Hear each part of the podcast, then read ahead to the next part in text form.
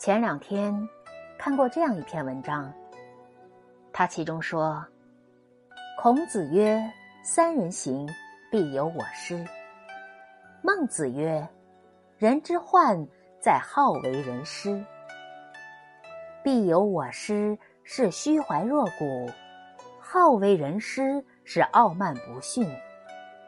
遗憾的是，在生活中，我们常常遇到这样。”好为人师的人，他们不管自己的观点是否正确，也不深究他人的处境，总是喜欢到处教人做事。他们以为自己的意见是指明他人方向的真言，殊不知，这种仗着一点学识就以教育者自居的人，最令人生厌。由此而知。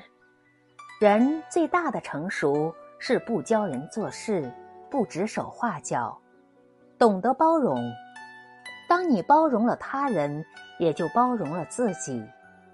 把心扉打开，你就会发现，心胸坦荡，天地自宽。